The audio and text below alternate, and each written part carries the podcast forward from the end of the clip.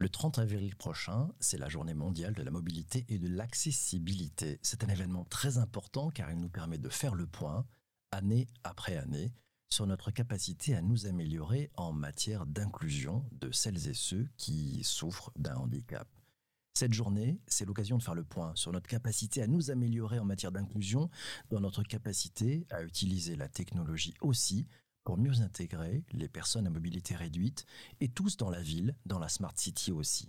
Accessibilité, mobilité, savoir-vivre et digital, on en parle tous ensemble dans cet épisode un peu spécial parce que l'ami Zuber nous a réservé une très belle surprise pour cet épisode avec les interviews de Stéphanie Gatto, la CEO de Andy Road, de Charlie Gall, le CEO et le cofondateur de la société Envibe, et de Caroline Azière, la cofondatrice et la Head of Development chez Audiospot. Sans plus attendre, je vais passer le micro à notre ami Zuber qui est parti en pleine rue pour interviewer nos invités. C'est parti. La journée mondiale des mobilités et de l'accessibilité se déroulera le 30 avril 2021.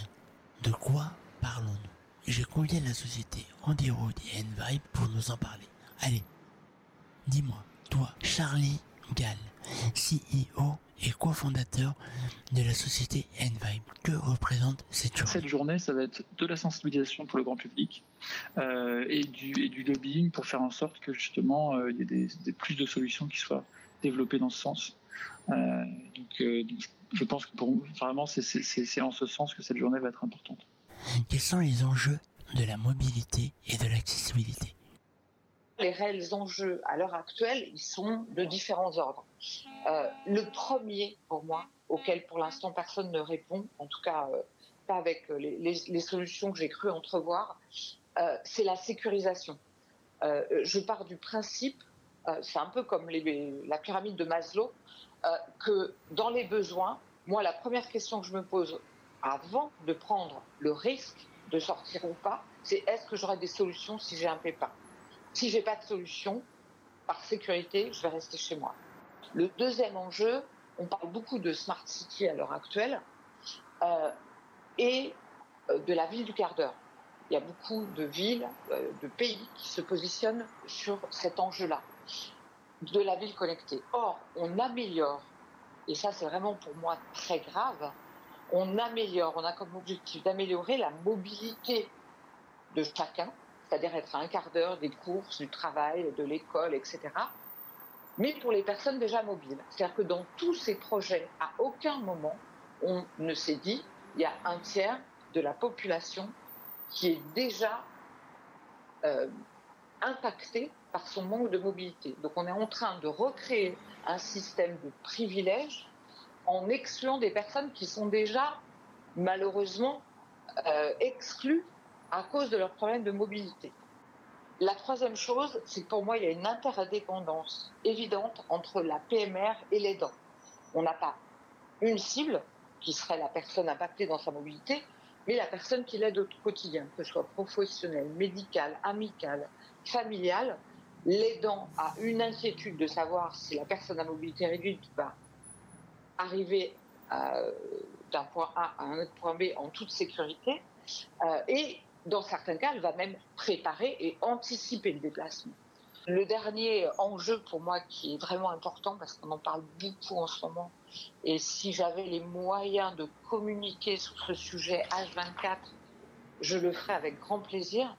Euh, quand je te parlais de la sécurisation, on sait aujourd'hui que euh, parmi les femmes qui sont atteintes de handicap, quel que soit le handicap, on a 4 femmes sur 5 qui sont victimes de violences soit à domicile, soit sur leur trajet, soit dans les centres de rééducation, euh, soit par un aidant, soit peu importe. Ce chiffre, 4 femmes victimes de violences sur 5, parce qu'elles sont atteintes, voilà, dans, peu importe le type de handicap euh, qu'elles portent, je trouve que c'est juste inhumain et inadmissible que personne ne réagisse à ça. Sur les enjeux de l'accessibilité et de la mobilité, c'est très simple, hein, c'est euh, de permettre à des personnes en situation de handicap d'avoir accès à aussi bien euh, on va dire, Internet, donc ça, ça va être l'accessibilité numérique, que ben, à l'emploi, que à tout type d'activités qui vont être accessibles au plus grand nombre. Donc c'est vraiment ça. Nous, on s'occupe surtout de la mobilité. nous, chez Envive, on développe des bracelets GPS vibrants pour aveugles et malvoyants. Donc notre objectif, c'est d'accompagner la mobilité des personnes en situation de handicap visuel. Euh, et donc, euh, grâce à notre produit, on va permettre euh, à des personnes en situation de handicap visuel d'avoir plus de mobilité et on va rendre accessible finalement le déplacement urbain piéton on a aussi un petit volet sportif, hein, puisqu'on travaille notamment avec David Labarre, qui est un ancien champion paralympique de foot qui fait de la randonnée. Et notre objectif, c'est vraiment de pouvoir permettre euh, à des personnes en situation de handicap de se déplacer dans tout environnement. Euh, et donc là, ça va avoir l'effet sur la partie, comment dire, santé mentale et santé, et en santé physique. Quels sont les cas d'usage? Avez-vous des exemples? Les, gros problèmes qu'on rencontre, euh, bah, c'est la, difficulté de trouver des, relais. Par exemple, moi, si, je suis à Bordeaux, que je dois aller à Paris, par exemple, au salon Vivatech, comme ça m'est arrivé régulièrement, euh, je suis en fauteuil roulant. Le premier étage de Vivatech où se font toutes les conférences, euh, il n'y a qu'un escalator. L'escalator, j'ai pas le droit de le prendre en fauteuil roulant. C'est interdit. Donc il y a un vigile en bas qui me dit stop. Donc, je ne peux pas participer à plein de choses.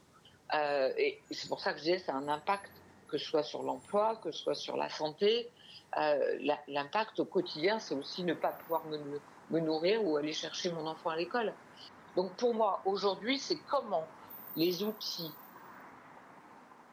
les outils numériques ou digitaux permettent de compenser ces ruptures de déplacement en proposant une solution agile, gratuite et réactive et une couverture internationale. C'est pour ça que l'idée, ça a été de se dire, OK, on a une application qui doit être 100% inclusive, parce qu'en termes d'usage, justement, on, a, euh,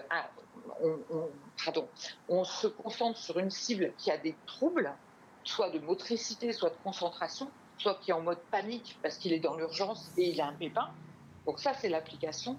Et à côté de ça, de créer une communauté d'entraide qui peut être déployée partout dans le monde, euh, de ce qu'on appelle nous d'anges gardiens, qui peut à tout moment, quand on envoie une alerte, qui peut être réactif, soit en donnant de l'information, soit en venant porter secours à la personne. Voilà, magnifique, magnifique témoignage, magnifique prestation de notre ami Zuber. Et ça tombe bien, il nous a rejoint, il est en direct avec nous, il est sur Twitter Spaces. Bonjour Zuber, comment ça va? Ça, va, bien très très bien.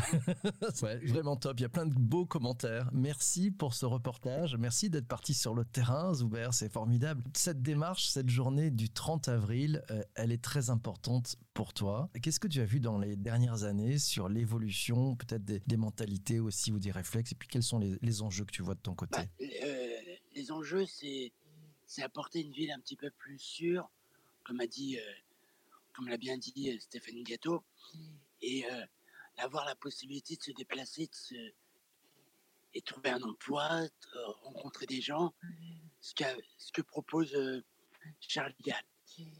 Euh, parce que si on est bloqué chez nous, automatiquement, on peut rien faire, on ne peut pas trouver d'emploi. Et si on a cette possibilité de sortir, bah, le monde, bah, le monde s'épanouit. Ensuite, j'ai vu des évolutions, la technologie la technologie a apporté énormément de choses dans, le, dans les déplacements. Notre, smartphone est vraiment un beaucoup plus qu'un outil. C'est vraiment beaucoup. Pour certaines personnes, c'est une main, c'est les yeux et, c'est les oreilles. Donc, faut dire un grand merci à la technologie pour ça. Et le troisième point, c'est on voit que certaines villes euh, travaille énormément sur, euh, sur une ville intelligente, une ville connectée, une ville à l'écoute de ses utilisateurs.